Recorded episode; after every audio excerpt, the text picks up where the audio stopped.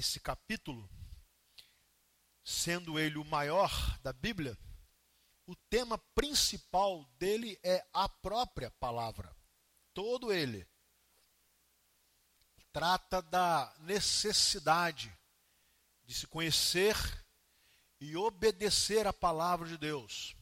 São 176 versículos falando da Bíblia, da palavra de Deus, da necessidade de tê-la como manual de vida e também de comunhão e meio pelo qual nós podemos adorar a Deus.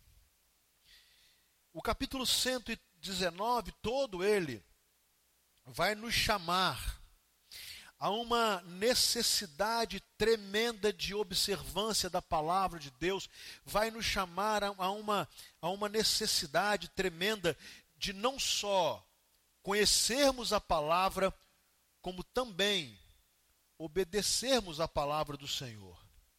E eu quero meditar num único versículo e falar exatamente sobre a desobediência. E eu quero falar sobre as lágrimas da desobediência. Viu, Fernandinho? Não é porque Fernandinho é desobediente. É porque todo domingo, depois que acaba o culto, eles ficam me perguntando o tema do sermão para colocar no site, né? Então todo mundo sabe, Fernandinho naturalmente já sabe também. As lágrimas da desobediência. E eu quero ler uma vez, e depois eu gostaria que todos nós lêssemos juntos.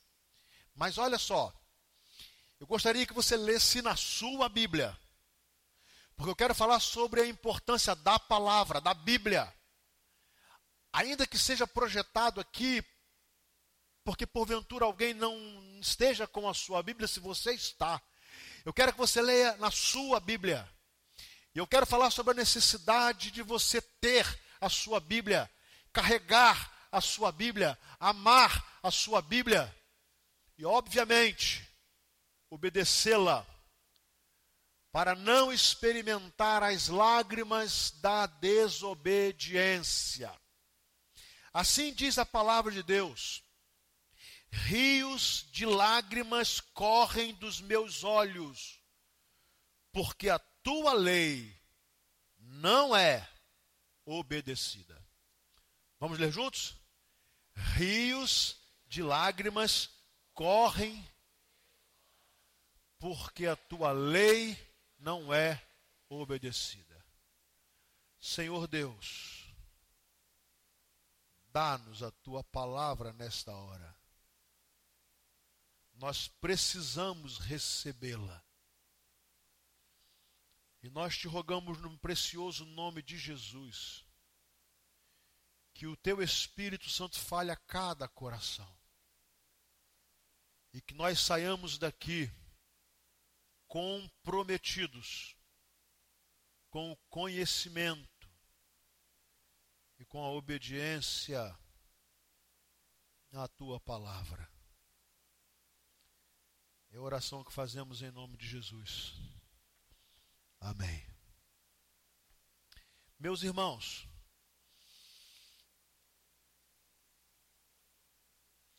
não é estranho a vocês o fato de ser a Bíblia o livro mais lido do mundo. Ser um fato, é uma constatação por uma série de razões históricas, culturais, missionárias, espirituais. Também eu sei que é do conhecimento de todos que sempre houve uma orquestração diabólica para destruir a Bíblia. Literalmente, ou a sua mensagem. Há infindas histórias de tentativas governamentais para que a Bíblia fosse dizimada. No passado, no presente. Dentre tantas tentativas, dois movimentos são muito conhecidos: o movimento islâmico de uma tentativa de desacreditar a Bíblia, apesar de acreditar nas narrativas do Velho Testamento, principalmente históricas, mas tentar desacreditá-la a partir do momento em que Jesus Cristo passa a fazer parte da história desta Bíblia.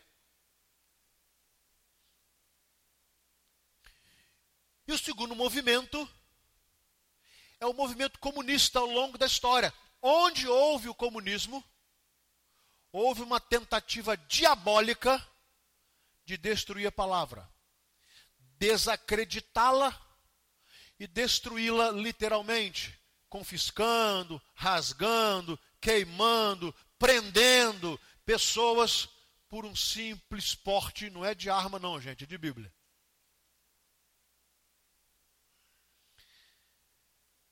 Mas essa é uma orquestração diabólica.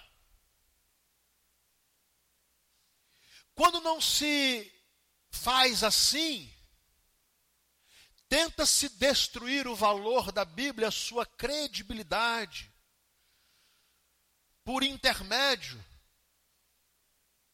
de um equívoco tremendo,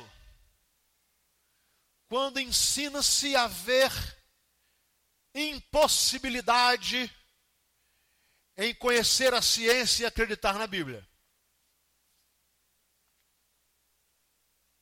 As maiores universidades do mundo foram organizadas à luz da palavra de Deus e depois se extraviaram. Logo, a Bíblia é atacada de todos os lados.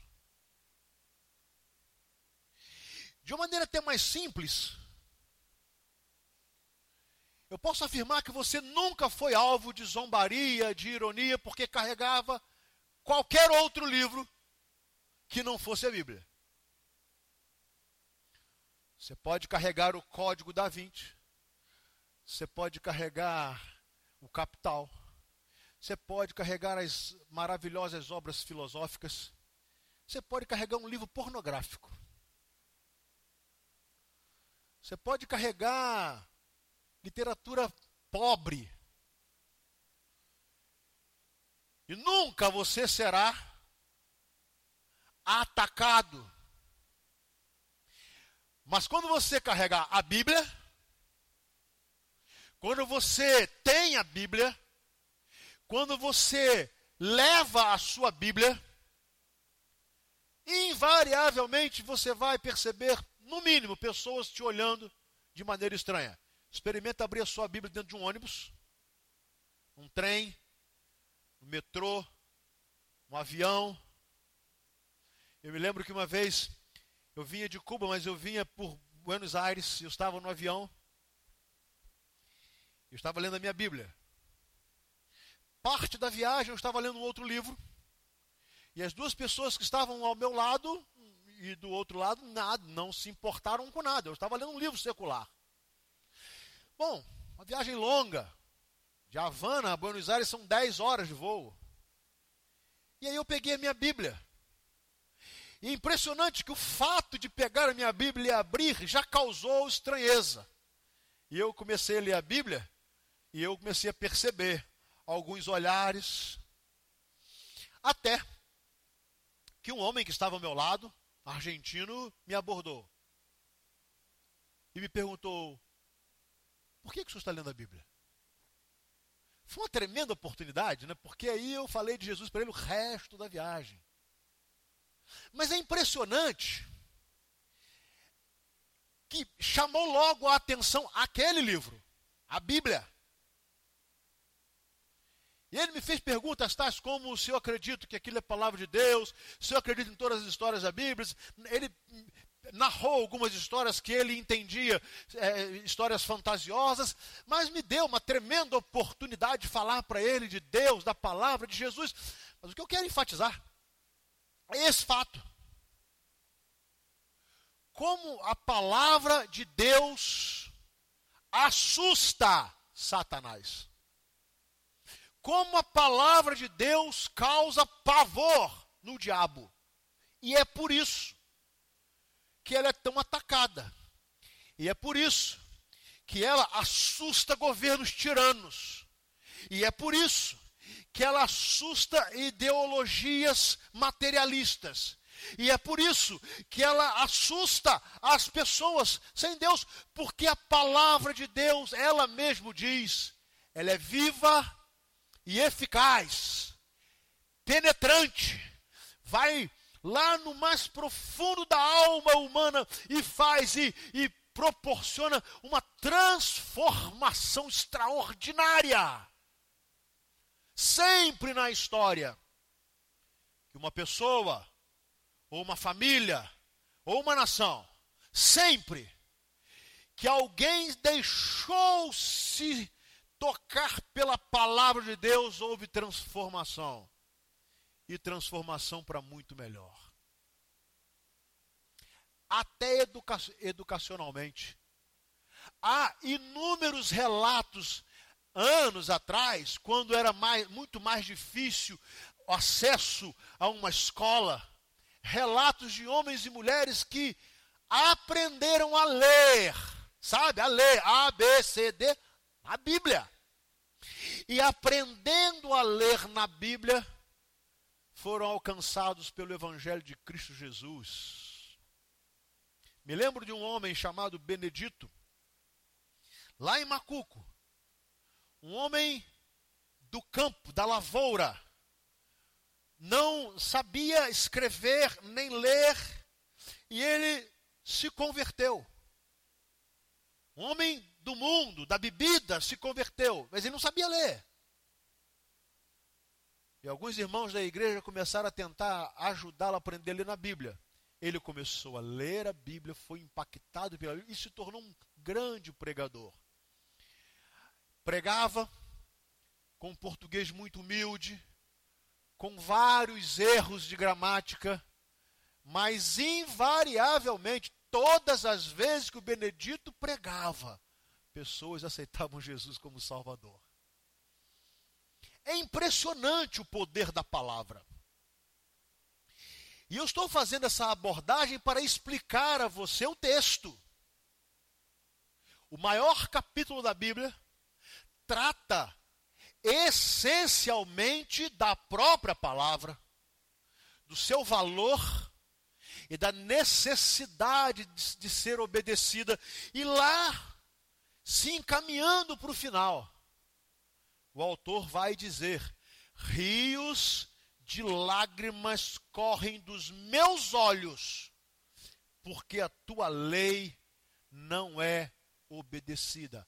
Óbvio, porque se a palavra é abençoadora, se a palavra é impactante, se a palavra é transformadora, se a palavra faz o homem melhorar, se a, se a palavra pode proporcionar uma melhora para a sociedade, quando ela é desobedecida, o inverso acontece. E o salmista encontra então essas palavras, ele vai falar de choro. E ele diz: Rios de lágrimas correm dos meus olhos, porque a tua lei não é obedecida. A minha pergunta é: será que nós também somos capazes ainda de chorar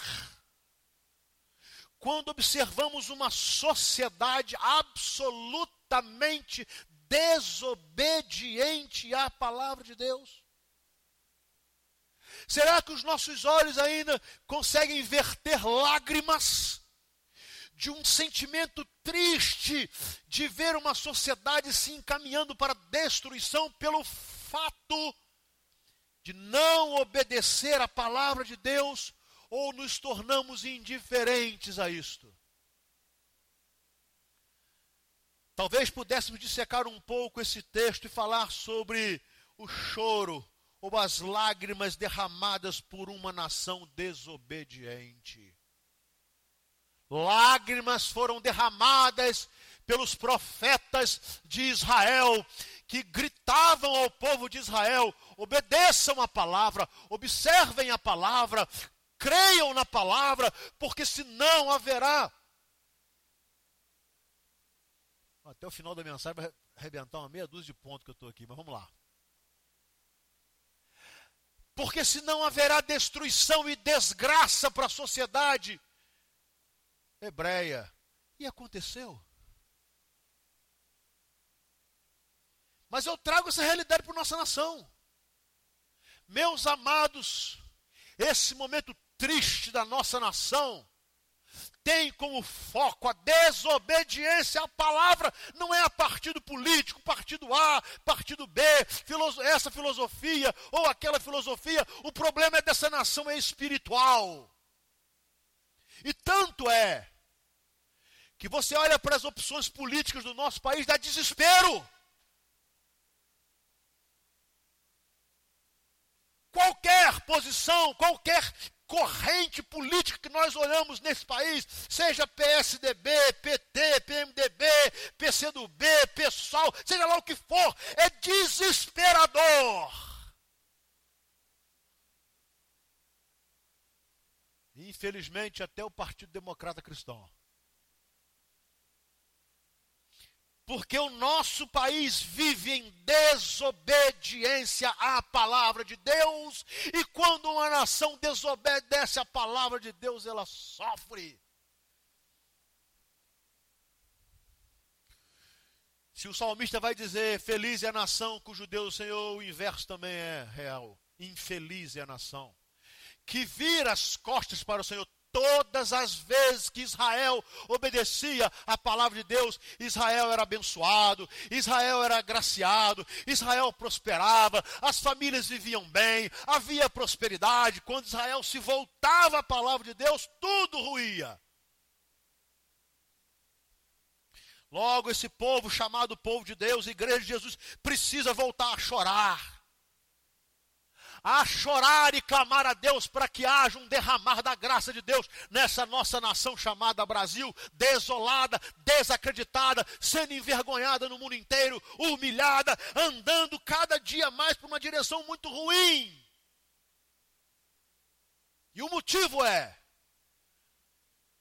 desobedecer a palavra de Deus. Por exemplo, o que a nossa nação tem falado sobre família.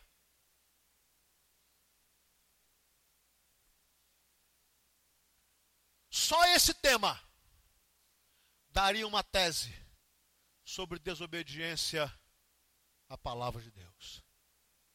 Logo, meus amados, nós que temos Jesus como Senhor e Salvador, nós precisamos voltar a chorar, a pensar: Deus tenha misericórdia dessa nação, que essa nação se volte para a Sua palavra, porque a Tua palavra é a verdade. Mas o nosso choro também precisa ser, ou as nossas lágrimas precisam ser derramadas também por uma igreja desobediente. Uma igreja que desobedece a palavra de Deus. Não podemos ser hipócritas e, a, e apontar o dedo para os outros, para sem olhar para nós, sem que olhemos para nós. Também é verdade que, de uma maneira genérica, a igreja brasileira tem andado em desobediência à palavra de Deus. Tem andado em desobediência à palavra de Deus quando tira como alvo da sua existência a glória de Deus e vive realizando eventos e cultos antropocêntricos e não teocêntricos. Analisem muitas das mensagens que temos ouvidos por aí, ouvidos por aí.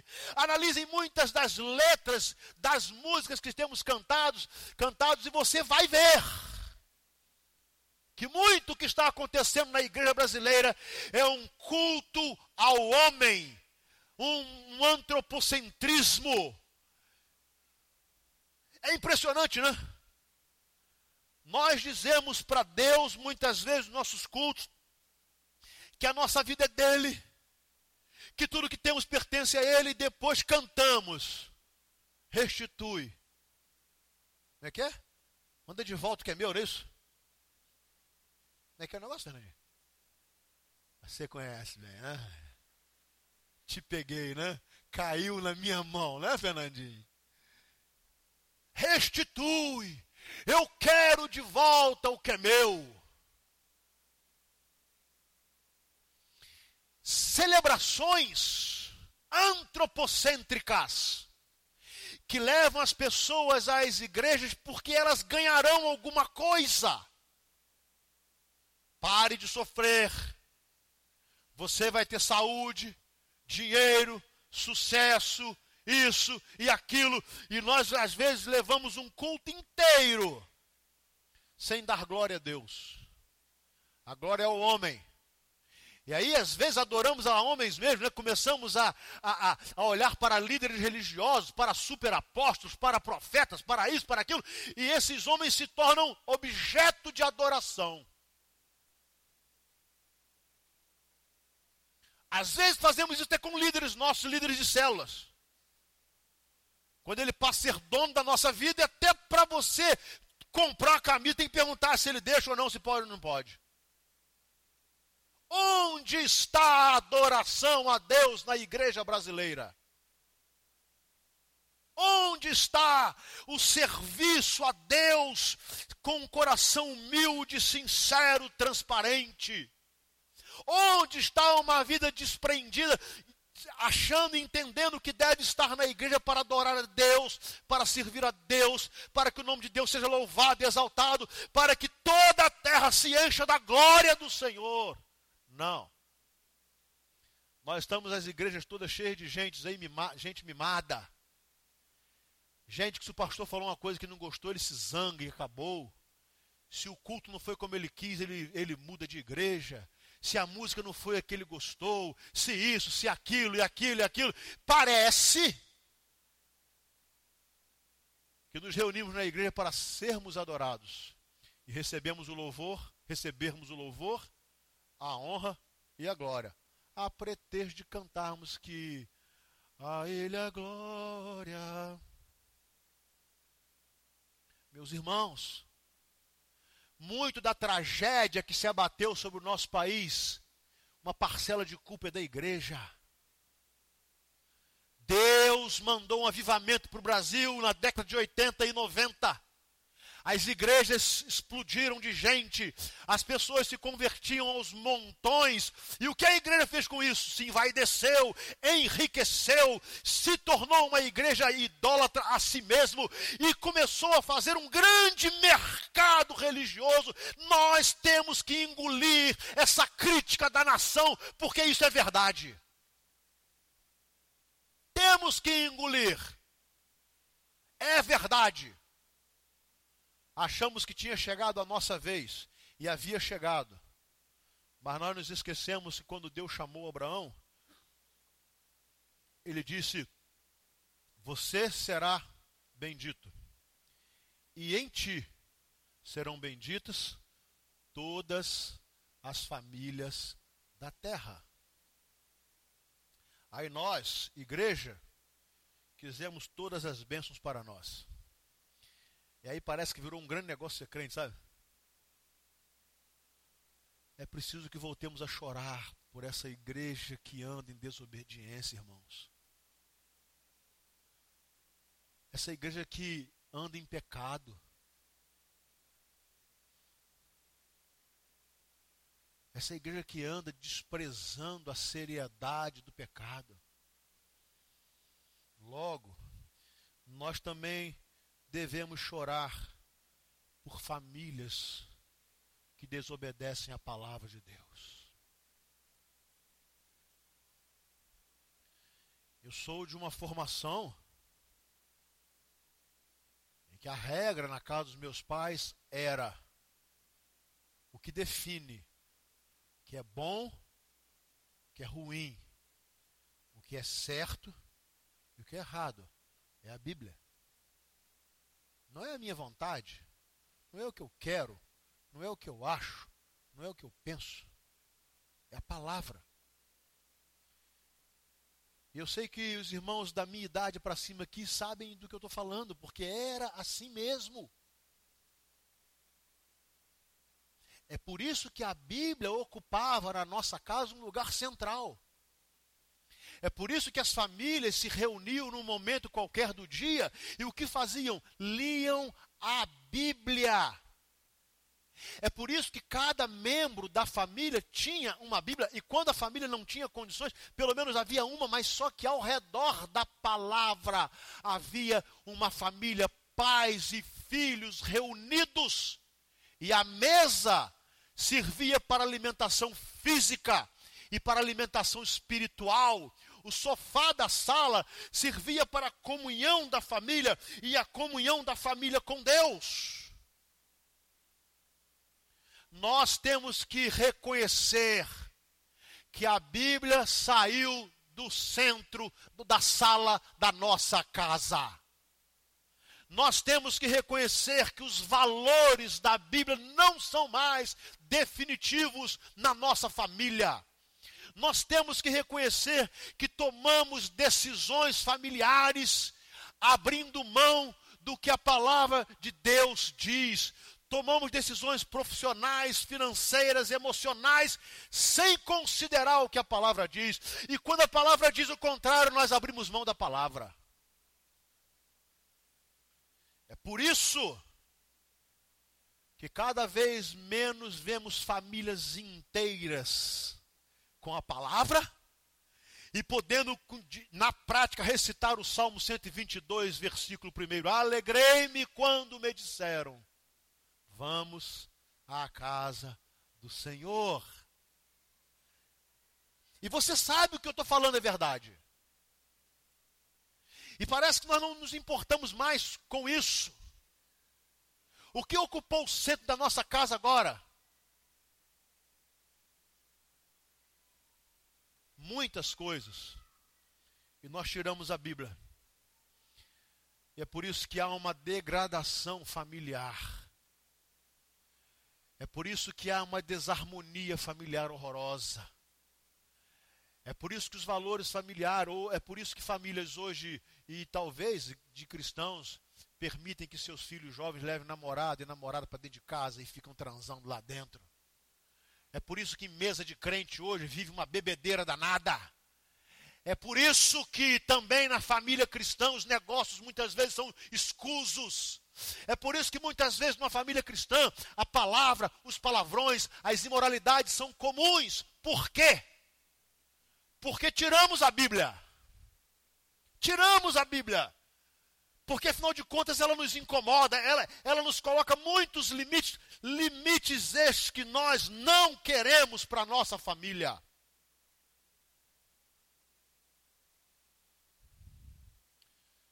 Eu já vi pai, mãe, às vezes avô e avó dizer assim, não, não acorda o menininho ou a menininha para ir na igreja, na escola dominical, não. Tadinho, deixa dormir.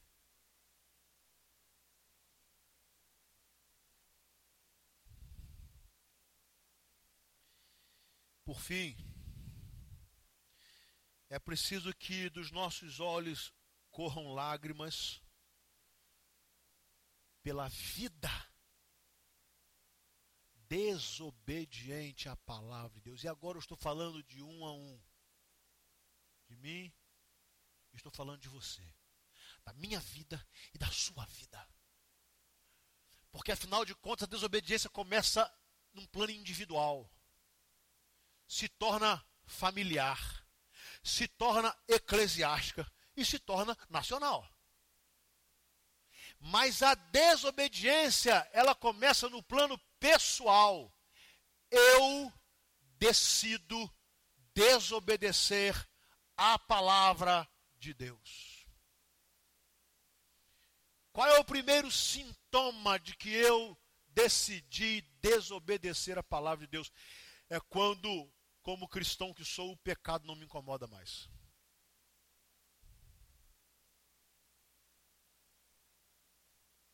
E quando o pecado não me incomoda mais, eu já decidi desobedecer a palavra de Deus.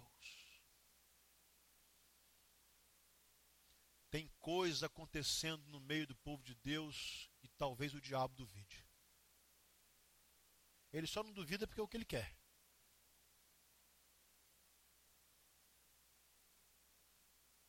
Só não duvida porque isso é projeto dele. Mas há coisas acontecendo no seio de uma família chamada cristã que são coisas assustadoras. Por exemplo, se metade, metade não, um terço do que se fala do presidente da Câmara Federal, Eduardo Cunha, for verdade, e ainda ele intitular-se cristão, evangélico, não estou dizendo que é, estou dizendo se for. As evidências são imensas.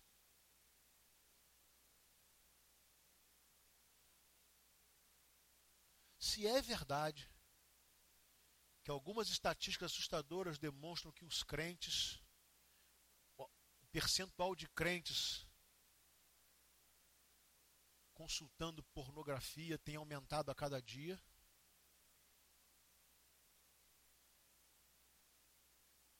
Se é fato que uma grande parcela da juventude cristã está transando sem se casar e não tem a menor vergonha na cara de estar na igreja todos os domingos, Se é verdade, e as evidências mostram que sim,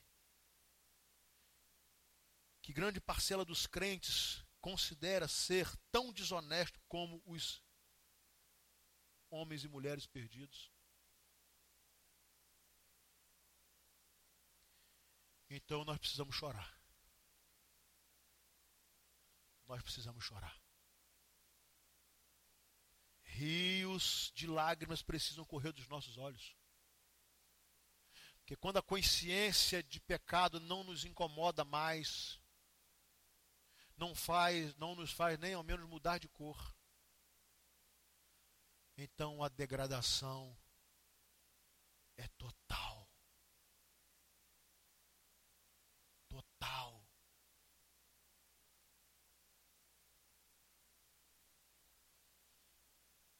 Quando a palavra de Deus é desobedecida,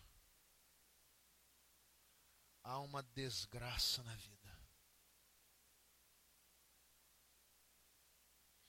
E agora não estou falando mais de nação. Eu estou falando da sua vida e da minha vida. Será que nós ainda somos capazes de chorar? Não é pelo pecado alheio, não, devemos fazer, mas pelos nossos.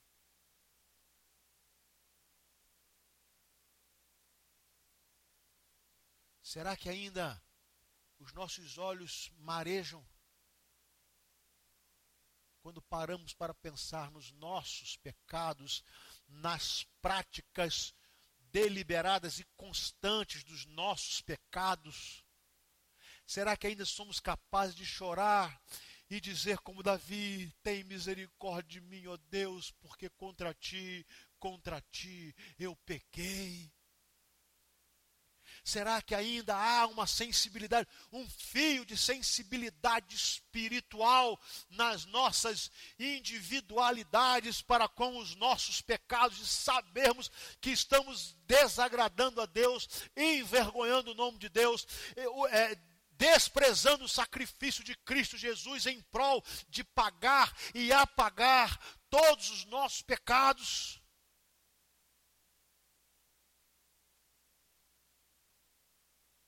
Que história é essa de casal de namorado, viaja junto, vai para o hotel junto? Que vergonha é essa na igreja de Cristo?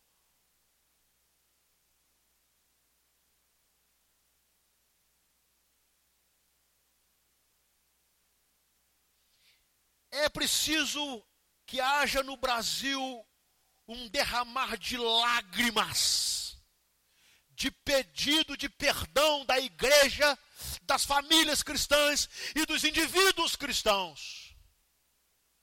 Porque senão não haverá a menor possibilidade de transformação da sociedade brasileira. Caminhamos a passos largos para uma degeneração, um caminho sem volta. E não me importa qual partido estará no poder.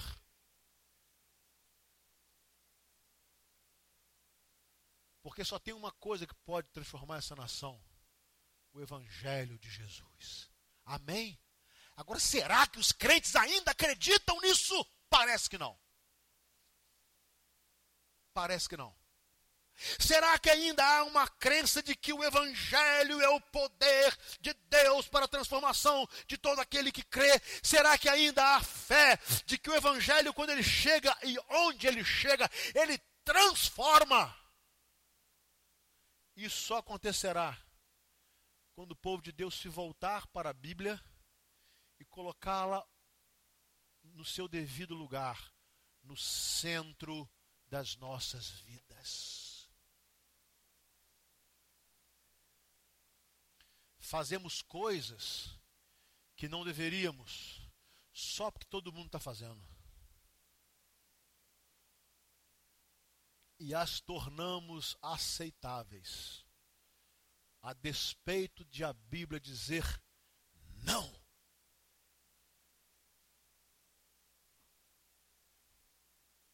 Não.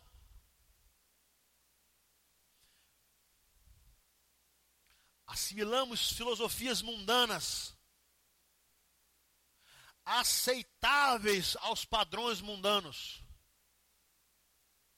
e as introduzimos na Igreja de Cristo, consequentemente, nas nossas famílias e nas nossas vidas. Ou o inverso, nas nossas vidas, nas nossas famílias e na Igreja de Cristo. E é por isso que vivemos esse tempo de tristeza, de desolação e de falta de esperança. Eu creio, meus irmãos, na transformação da nossa nação. Eu creio, porque eu creio no poder da palavra. Porque eu sei que ela é viva e eficaz. Porque eu tenho convicção de que ela é inabalável. Toda a história é marcada por ataques à verdade da palavra de Deus e todos os ataques vão sendo derrubados um após o outro, um após o outro, um após o outro. Todos. É por isso que está registrado na Bíblia: passarão o céu e a terra, mas as minhas palavras jamais passarão. Amém? Eu quero concluir e terminar pedindo a você duas coisas.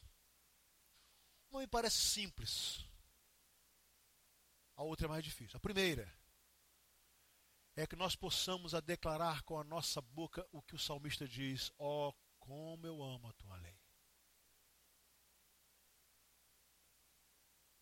Como eu amo a tua lei. As tuas palavras são mais doces do que o mel ao meu paladar e são mais preciosas do que o puro ouro, o ouro fino. Povo de Deus precisa voltar a fazer isso. Que coisa linda era o tempo em que, invariavelmente, especialmente no domingo, você via a rua tomada de gente indo para a igreja e um livro chamado Bíblia nas mãos. Alguns riam, outros debochavam, davam apelido. Vocês vão lembrar do apelido da Bíblia? Rapadura de crente. Lembram disso? O Bíblio da capa preta.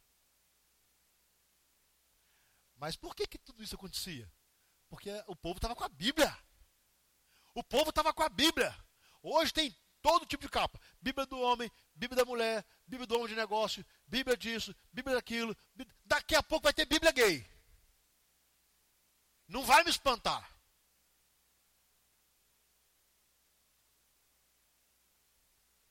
Mas não é isso que muda a sociedade? E aí vem a segunda coisa que eu quero pedir a você, como minha ovelha, ou como queridos em Cristo Jesus. Vamos trazer de volta a palavra de Deus para o lugar que lhe é devida, devido. O lugar da palavra no centro da nossa vida. É ela que deve dirimir as nossas dúvidas. É ela que deve definir os nossos passos. É ela que deve nos ajudar a fazer escolhas, e as escolhas dela sempre são as melhores escolhas. Consequentemente, trazer de volta a Bíblia para o centro da nossa casa. Meus irmãos, nós precisamos voltar a ler a Bíblia em casa. Nós precisamos voltar a ter um tempo da palavra na nossa casa. Não, de, não vamos dar desculpas, não tem tempo. Todo mundo tem, o que falta é prioridade. Hoje não conseguimos nos sentar nem mesmo à mesa para o almoço sem o smartphone do lado. Todos nós estamos envolvidos nessa desgraça. Ou nessa bênção que está se transformando em desgraça. Para parar então ler a palavra, meditar na palavra, orar com a palavra e com a nossa casa. Nós precisamos voltar a chorar. Rios de lágrimas precisam correr dos nossos olhos quando observamos uma sociedade inteira desobedecendo a palavra. Quando observamos famílias inteiras e talvez a nossa família desobedecendo a palavra. E quando observamos que nós mesmos estamos desobedecendo a palavra. E a minha oração é que no nome de Jesus haja um aquecer do nosso coração de amor à palavra. Porque ela é a verdade. Porque ela é viva e eficaz os zombadores, os críticos, todos eles passam. Passaram no passado e passarão. Mas a palavra do Senhor permanece para sempre. Voltemos à palavra, meus irmãos. Vamos encher a nossa, a nossa vida com a palavra. Não deixemos de ter no nosso carro sempre um exemplar da, um exemplar da Bíblia. Se você usa pasta, bolsa, não deixe de ter lá um exemplar da Bíblia. Se você tem um consultório um escritório, não deixe de ter lá um exemplar da Bíblia. Aliás, os gideões fazem isso de uma forma extraordinária. O Ministério dos Gideões Internacionais é extraordinário, que é semear a palavra, semear a palavra, semear a palavra em todos os cantos da nossa terra. Quem sabe possamos nos juntar aos Gideões, não sendo Gideões, e semear a palavra. Vamos fazer com que o dia da celebração na igreja seja um dia de todo mundo estar tá com a palavra na mão, as mãos, a Bíblia, visível. Para que as pessoas saibam que aqui existe um povo que ama a palavra e coloca a palavra no centro de suas vidas. Amém? Que Deus nos abençoe. Vamos nos colocar em pé e vamos adorar o Senhor.